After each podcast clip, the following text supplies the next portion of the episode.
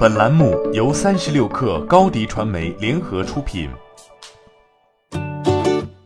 本文来自三十六氪见习作者邹黄金。今年过节不收礼，收礼只收脑白金，这魔性的广告语，想必给八零后、九零后留下了深刻印象。不过最近几年，随着在脑白金广告洗脑下成长的一代抛弃电视机，转战各大视频平台后，脑白金渐渐被扔到了记忆中的某个角落。而脑白金又是不甘寂寞的，在跨界联名已泛滥的今天，搭上国潮晚班车。三十六氪获悉，十二月六号。脑白金与能猫商店独立设计师品牌正式发布联名款服装，并在能猫商店、淘宝店同步上新。同一天，在上海西岸艺术中心，脑白金与文创品牌弄潮、独立设计师品牌能猫商店共同发布 IP 联名款秀场版。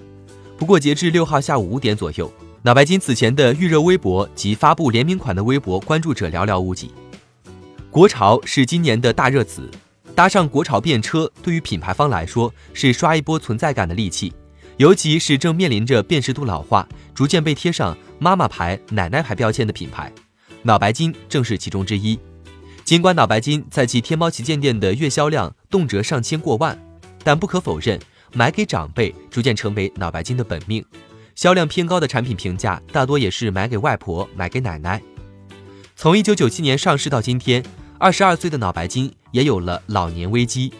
据二零一七至二零二二中国健康养生行业报告显示，养生市场中的年轻人越来越多，十八到三十五岁人群占比高达百分之八十三点七。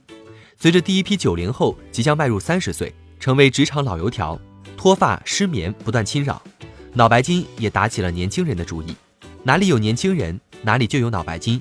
国潮联名也许只是第一步。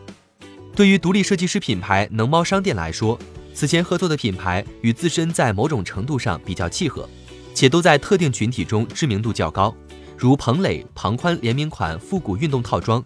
诞生于1997年的新裤子乐队与能猫商店一样，有着对特定年代的羁绊。而本次脑白金能猫商店联名款中，脑白金则代表着八零九零后的童年，同样契合能猫商店的怀旧情绪。截至十二月六号。脑白金能猫商店联名款销量为零，不过对于两个品牌来说，卖多少衣服并不重要，重要的是围观者够不够多，脑白金的存在感明不明显。欢迎添加小小客微信 xs 三六 kr 加入克星学院，每周一封独家商业内参，终身学习社群，和大咖聊风口谈创业，和上万客友交流学习。高迪传媒，我们制造影响力。商务合作，请关注新浪微博高迪传媒。